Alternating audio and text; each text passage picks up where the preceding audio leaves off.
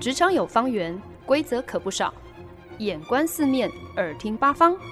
哪来一记变化球？看我接招！那些老外教我的事，和你 Easy Talk Easy Work。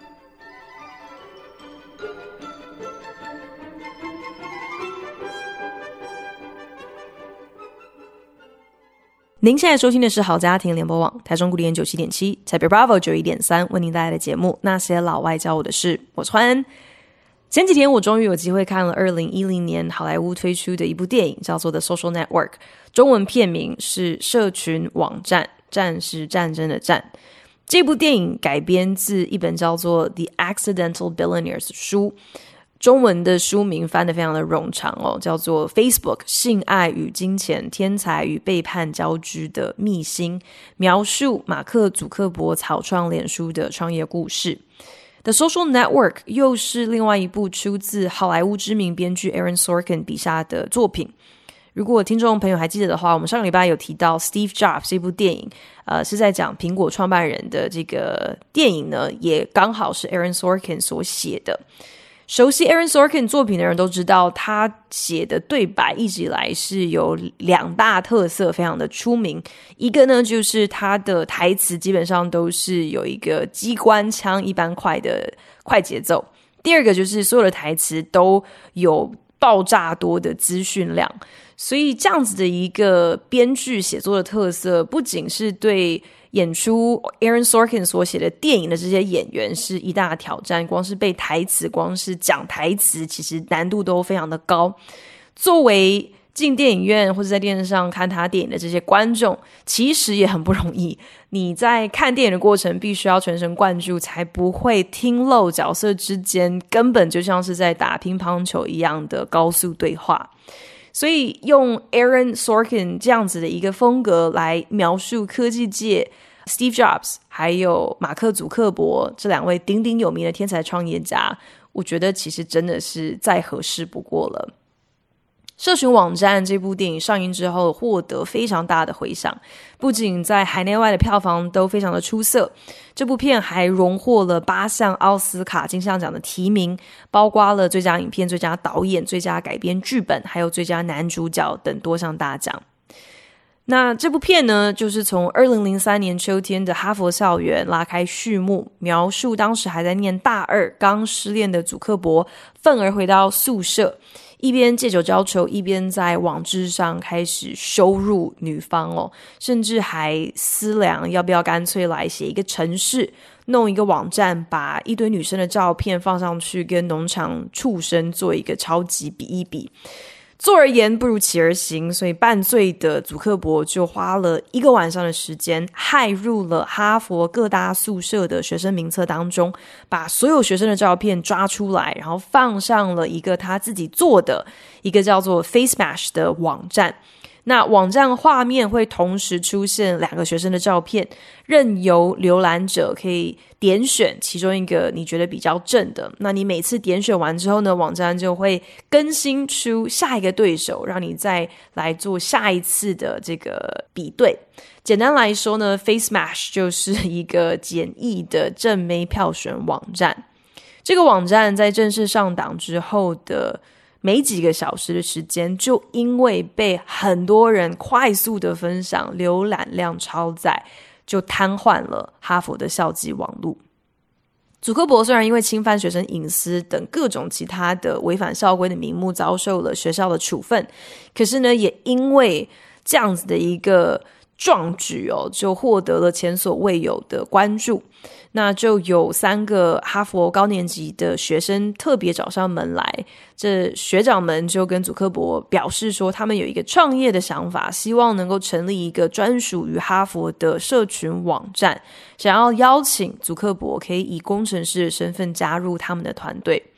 祖克伯那个时候嘴上虽然答应了，可是呢，却就此人间蒸发哦，跟这些学长是避不见面。学长们透过 email。心急的想要跟祖克伯约个时间来追进度，可是每一次都被祖克伯用各种的理由搪塞推辞。因为从头到尾，祖克伯压根都没有想过要来替学长写程式，要来跟这些学长合作。他已经决定要自己创立 The Facebook，并找来自己的好友一个巴西小开，叫做 Eduardo Saverin，一起合伙，让巴西小开冠上脸书财务长的头衔。并开出了给这个巴西小开三成股份的条件，让对方可以心甘情愿的来担任脸书的第一个金主，来投资，呃，去购买架设这个社群网站所需要使用到的这个伺服器还有设备。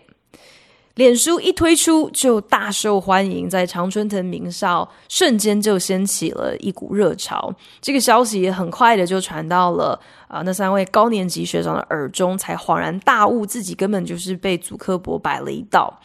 这三人诉诸各种管道，请律师发存证信函，甚至还曾经向哈佛校长请愿，希望校长可以依据学生手册里面有提到的哈佛学生不可以偷取别的学生的所有物这样的一条校规，可以来对祖克伯予以处分。可是呢，这些通通都不管用。最后呢，三个人忍无可忍，决定要跟祖克伯对簿公堂，要告。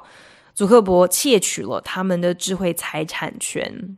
那另外一边厢呢？随着脸书的壮大，祖克伯和巴西小开对于公司的愿景也开始有一些分歧。为了能够剔除掉巴西小开这个累赘，祖克伯就用计让小开在搞不清楚状况之下签署了一份协议，同意日后如果必须要释出更多的股票纳入新股东的时候，将从小开所持有的股票稀释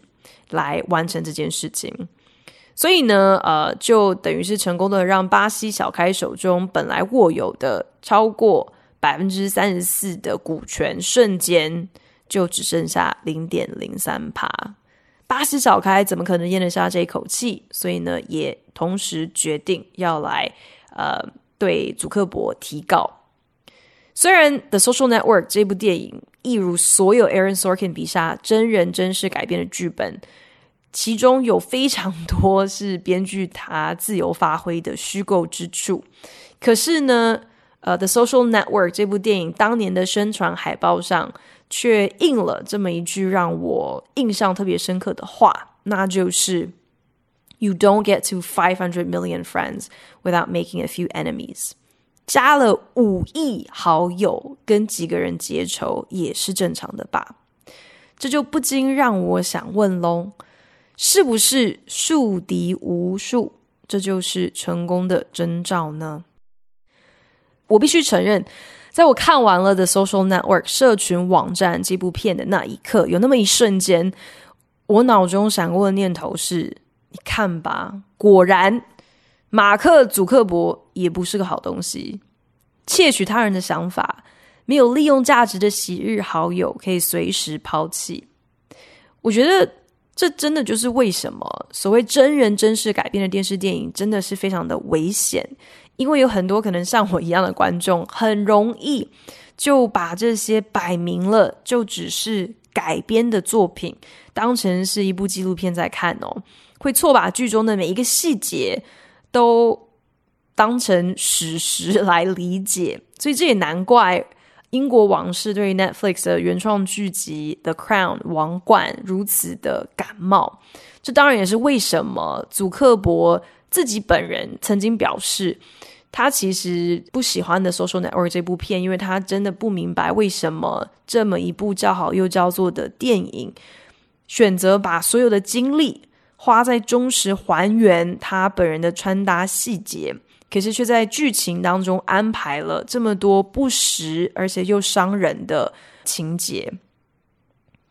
不过，在《The Social Network》这部片推出之后，其实也有不少的媒体有跳出来替祖克伯澄清，解释了其实电影的内容和真实发生的事情还是有蛮大的一个出入，甚至还特别点出来《The Social Network》所参考的文本《The Accidental Billionaire》是一本书，它里面有很多的细节，其实都是书的作者去访问了那位巴西小开 Eduardo Saverin 而来的，所以很明显的书本身的观点可能就已经不是很客观，是有一些偏颇的。这也是为什么这本书其实呢，就是从这个巴西小开他的观点出发。我觉得我很可以想象，呃，从巴西小开的角度，在他的认知当中，他完全就是被他的好朋友背叛了。当初找上他根本就只是为了他的钱嘛，但是，一旦祖克伯转战了戏谷，搬去了加州，开始获得了创投公司的青睐，还有资金挹注，就一脚把这个巴西小开踹开。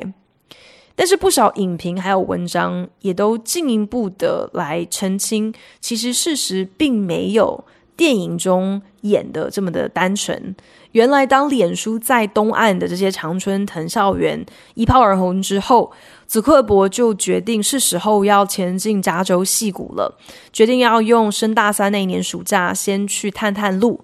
只是当时巴西小开因为他自己已经另外在纽约获得了投顾公司的实习机会，所以呢，两人就决定分头行事。祖克伯那个时候还特别交代了巴西小开三件事情，要他利用这段暑假的期间。着手设置公司，搞定公司所需要的资金。另外呢，第三样也是最重要的一件事情，就是要来设计出脸书这间公司的营运模式。可是那个暑假结束之后，巴西小开一件事也都没有完成。不仅如此，他当时在纽约还另外开始搞了一个新创公司哦，是一个求职网站公司。甚至还擅自在脸书上替这间求职网站公司免费下广告。为了这件事情，祖克伯非常的不爽。你乱在脸书上接广告、假公济私就算了，你还自己创了一个日后很可能会跟脸书扩增后的业务有冲突、有竞争的新创公司，这简直就是太目中无人了。除此之外呢，还有一些。就是执行层面、行政层面的一些还蛮实际的考量，因为巴西小开他挂名公司的财务长，很多重要的文件如果没有他的签字，没有办法进行。可是偏偏巴西小开又常常联络不上人，所以让祖克伯很难顺利的来经营、来继续的发展公司。因为以上这些真实发生，但是电影丝毫就是只字未提的这些原因，祖克伯就开始思考，到底要如何来清除这个路障，才能够让公司有一个未来。当然，这些额外的细节完全都没有出现在 The Social Network 里面，而且你可以看得出来，从选角，我觉得所有的。呃，制片啊、导演啊、编剧啊，他们其实都已经先入为主的决定好，今天祖克伯就会是这部片的反派担当，所以他们还特别找来了好莱坞男星 Andrew Garfield 来饰演电影里面的巴西小开这个角色。我觉得这个选角实在是选得太好了，因为你只要看着 Andrew Garfield 他水汪汪的无辜大眼和腼腆笑容。他根本连一句台词都不用说，就已经让观众相信啊，这个角色他肯定就是受害人呢。我多做了一点功课之后，就让我对《The Social Network》这部电影，也对祖克伯稍微改观了一下。虽然祖克伯抛弃巴西小开的手段真的很心机不上道，可是让一个很明显就是没有把脸书的需求摆第一。平宽完全跟你不对盘的人，让他来掌握公司三分之一的所有权，呃，甚至对方都已经做出了直接影响到有损公司的发展和成长的这些行为，这当然是一个攸关公司存亡的问题。你如果不快刀斩乱麻，你继续留这样子的一个祸害啊，担任你的公司财务长，这个后果肯定是不堪设想的。至于违背了跟高年级学长的口头合约，然后被人家指控说窃取了他们的 idea 创办 Facebook 这件事情，我觉得可能真的就是商场如战场吧。你取得先机就是一切。英文里面有一句谚语叫做 “You snooze, you lose”，意思就是打瞌睡不够警醒的人，你输了也活该。虽然说。人生不应该被看作是一个零和游戏哦。可是很多时候，捷足先登确实是成功的关键。有先有后，那就是有输有赢。为此树敌得罪人，这好像也是很正常的一件事情。因为今天如果不是因为你够成功，又怎么会出现那些眼红见不得你好的人呢？所以，或许我们是不是应该要把那些处心积虑想要阻挠你的人，看作是某一种变相的肯定啊？You must be doing something right。你肯定是做对了什么，不然怎么会有这么多人想要来蹭你的热度，想要来跟你分一杯羹？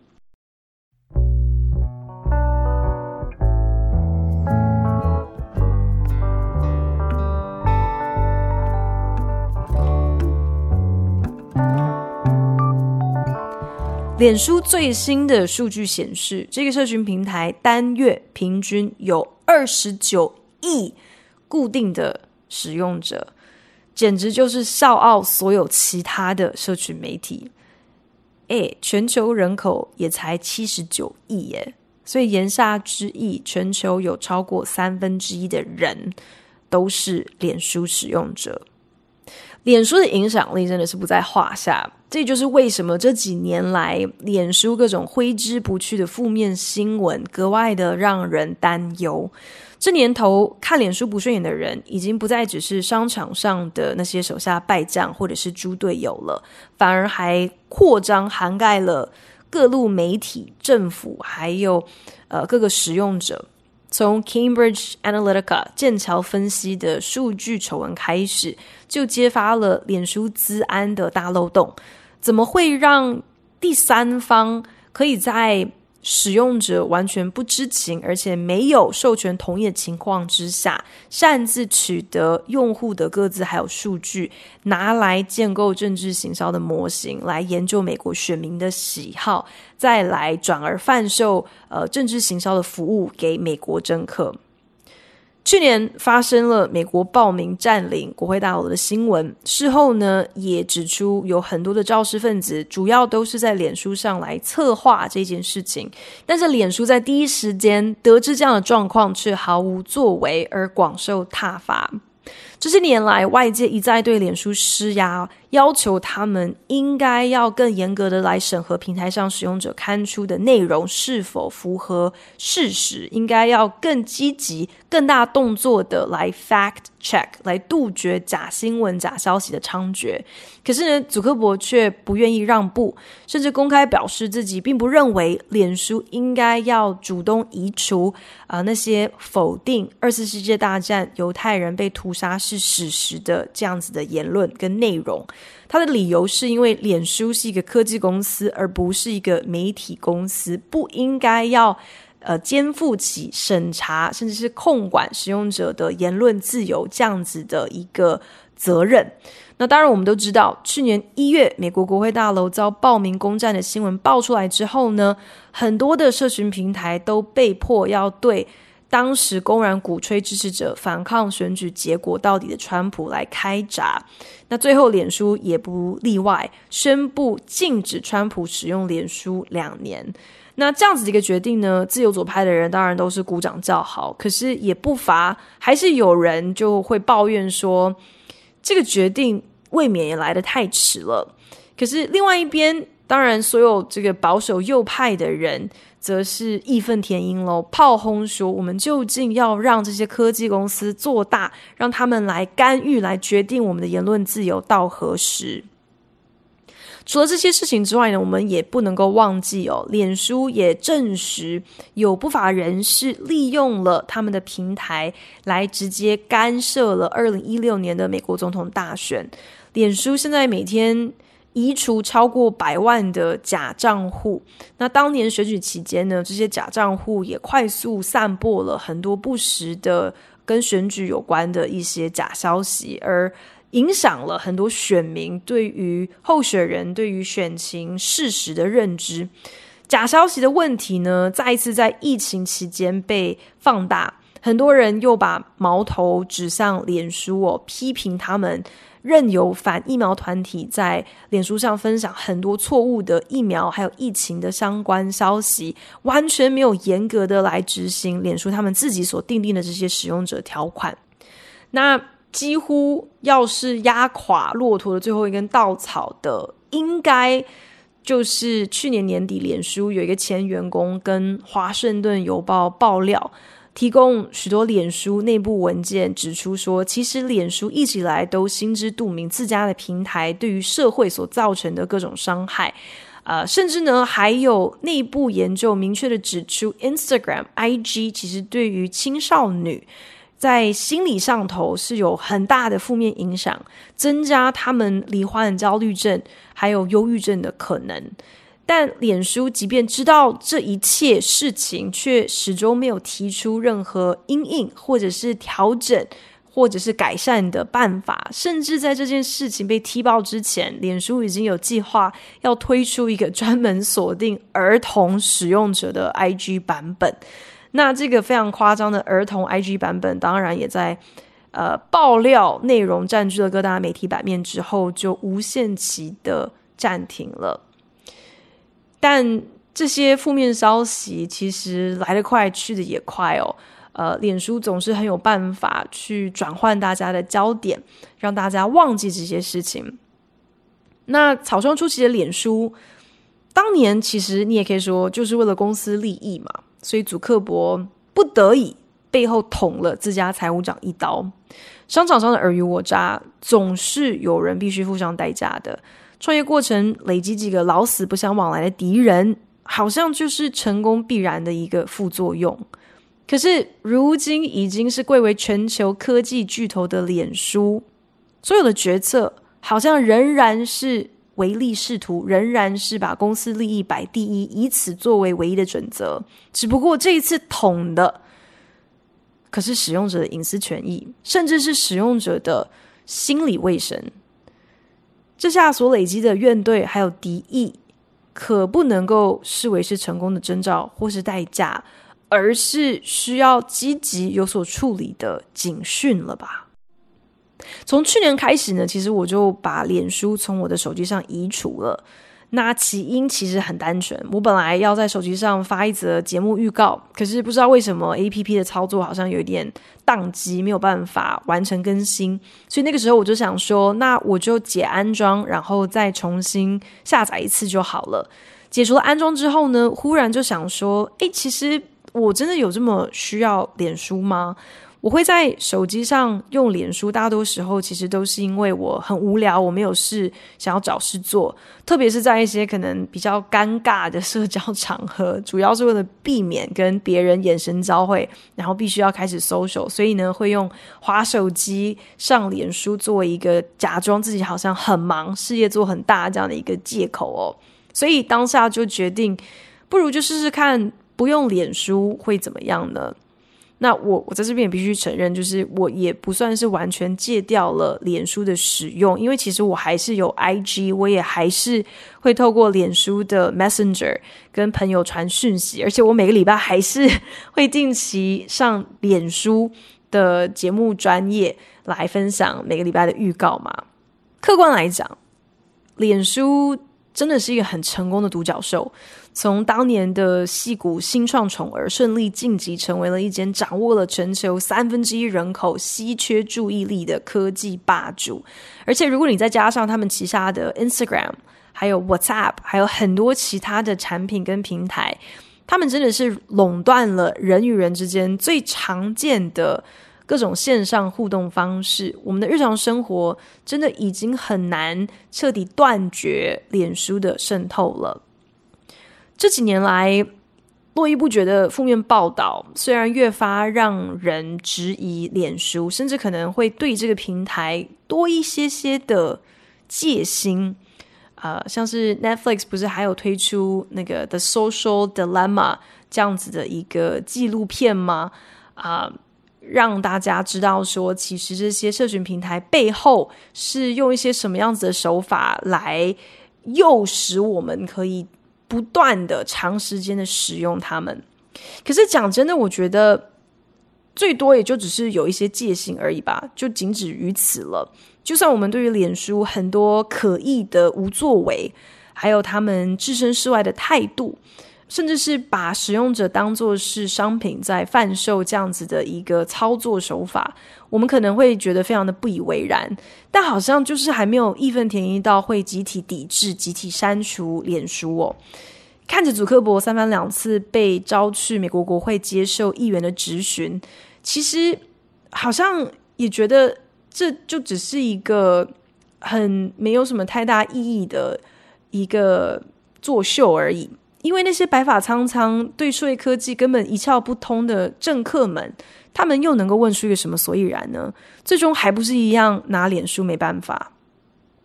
如果我们今天真的把脸书跟过去几个礼拜我们所提到那些独角兽公司相比，可能我们会觉得好像脸书比较正派哦。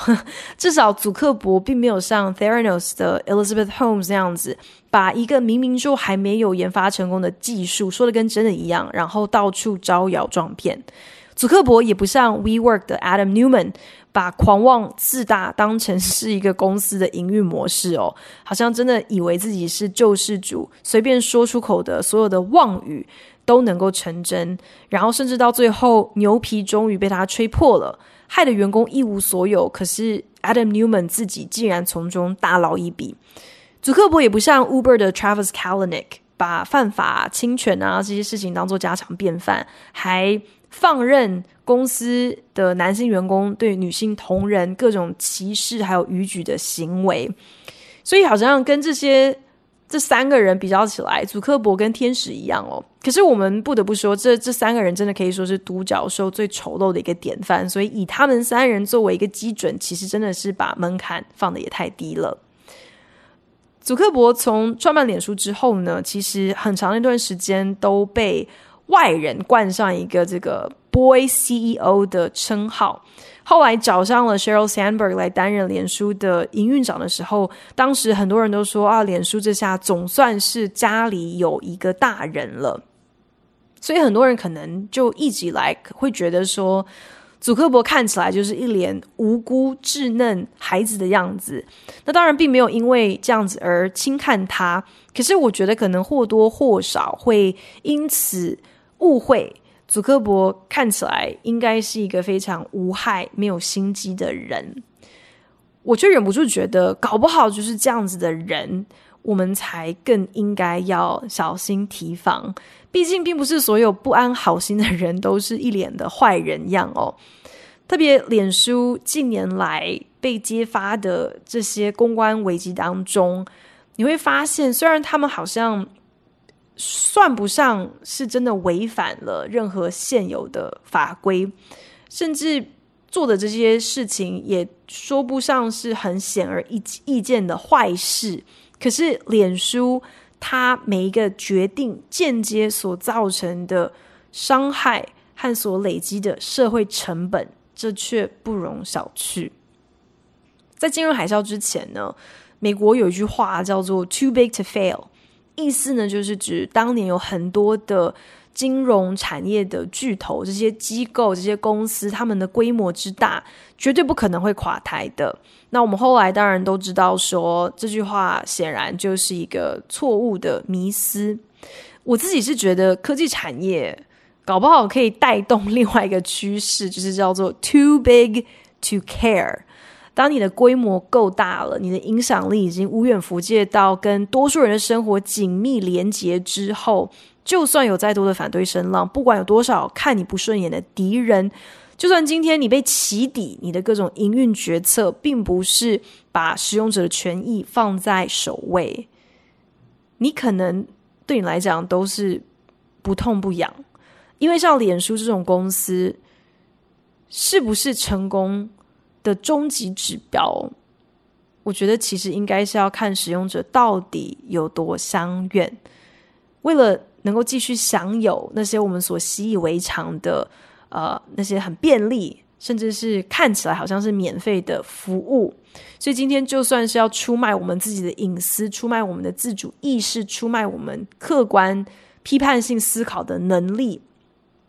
只要能够。是让我们可以继续的很轻松的和世界接轨，和异乡的亲友呃很方便的连接，我们都把这些自己的权益当做是必须付的一个过路费罢了。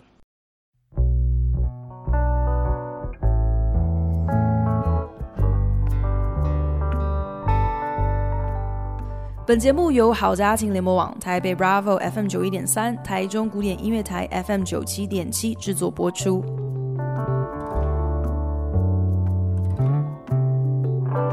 您现在收听的是《那些老外教我的事》，我是欢恩。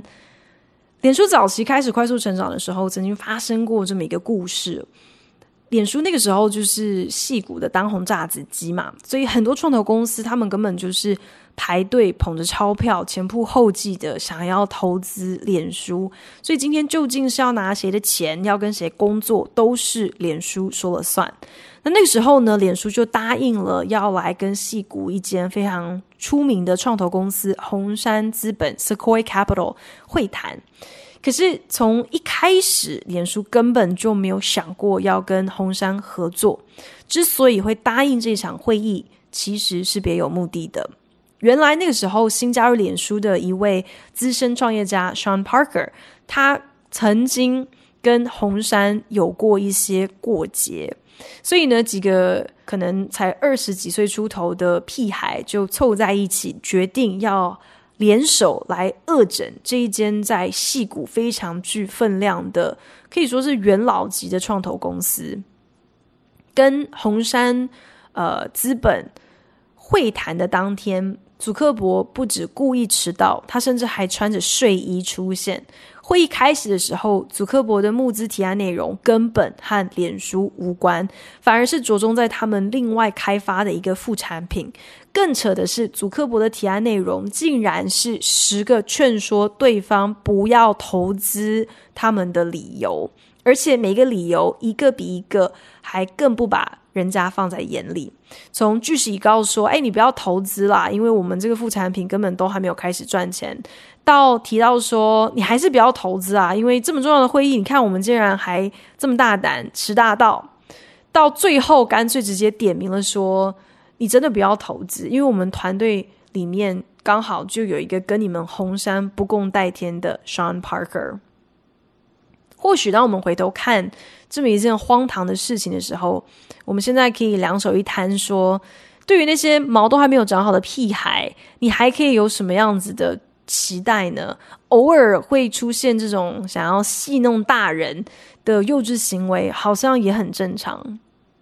可是我觉得我们好像可以从这样子的一个行径来推敲，祖克伯当时。根本就没在怕他会得罪谁，会不会结仇树敌。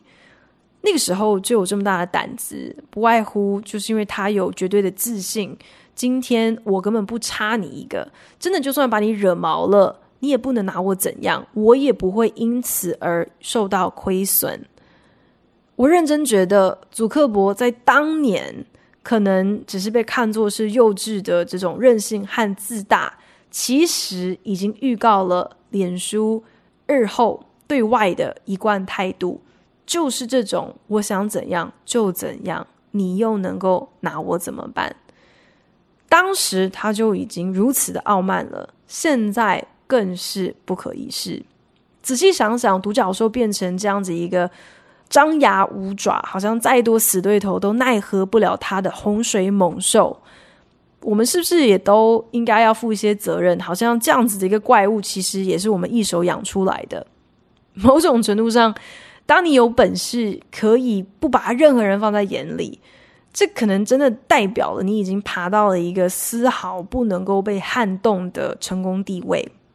可是，一旦出现这样的一个存在，今天不管是一家公司或者是一个人，当他们有这样的一个自觉，然后摆出这样子的一个傲慢的时候，我觉得其实就是应该要让周遭的人都有一个警惕，都应该要来有所省思。《The Social Network》这部电影里面有一个桥段。就是当高年级学长告祖克伯剽窃了他们的 ID 的时候，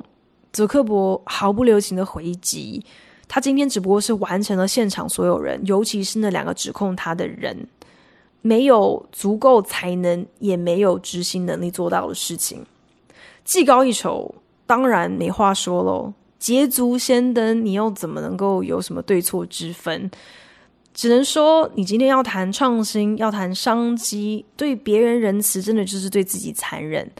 只是我觉得，可能我就是太天真了。我很想要能够相信，在通往成功的康庄大道上，不一定需要横尸遍野，并不是唯有践踏在他人身上，你才能够往高处爬。我想，脸书和祖克伯最让人感到有一点胆战心惊的地方，大概就是。直到今天，他好像仍然是秉持着他的公司在草创初期时那种为了成长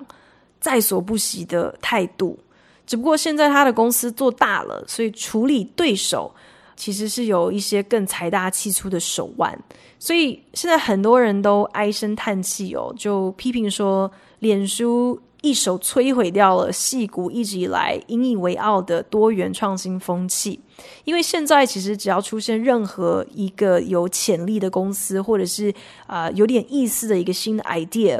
脸书不是出手并购人家，不然就是直接抄袭别人的产品功能，让潜在对手还不成气候，甚至还不知道自己可能可以是对手的时候，就先被 KO 掉。我想。这一集最后的结语，其实就只是今天你是不是脸书的重度使用者？这本身其实也没有什么好坏啊，或者是对错的问题。可是当我们追溯脸书一路走来的成功的时候，我觉得好像真的应该要把它树敌无数却又无动于衷这样子的一个态度引以为鉴，去思考说。我们在其中是不是也扮演了什么样的一个角色，让脸书成为这样子的一个不可一世的存在？这又反映出来我们社会对于新创公司有一些什么样子的期待，设定一些什么样子对于成功的标准。那我也很想要知道大家呃听完这一集的一些感想，所以也还是可以上脸书的节目专业来跟我分享哦。那我们就谢谢大家收听今天的那些老外教我的事，我是欢恩，我们下礼拜同一时间空中再聊喽，拜。